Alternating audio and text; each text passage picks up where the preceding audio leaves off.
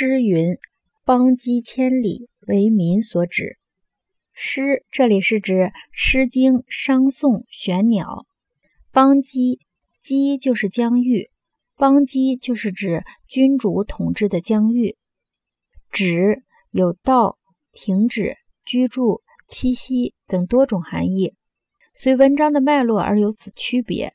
在这里是指居住的意思，连起来就是说。《诗经·商颂·玄鸟》说：“君主统治的广大疆域是人民居住的地方，人民是国家存在的根本。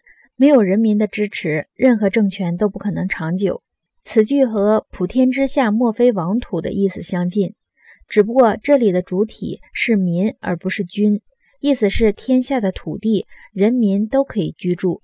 京都之地广阔千里，都是老百姓居住的地方。国家巩固的基础在于民心，只有依靠人民得到百姓拥护，国家才真正有可能强盛。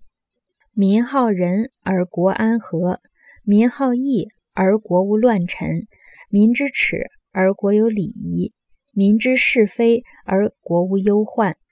因此，无论国家强弱、城市大小、兴衰存亡，一切取决于民心所向。